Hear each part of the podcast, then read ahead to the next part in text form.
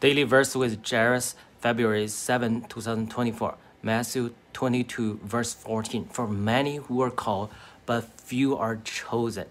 We all are called uh, to receive Jesus Christ. Whoever believe into the Lord will receive eternal life. But not everybody is willing to accept this call. So they are not chosen. It's not because they are not chosen to receive Jesus, because they choose to not accept Christ. Not only uh, so, but also we were all called into the glory carrier of Jesus Christ. But like Peter said, we have to be willing to uh, purge away the corruption of this flesh and be partaker of the divine life. We have to allow this process. Then we can become his glory carrier. But many people are not willing.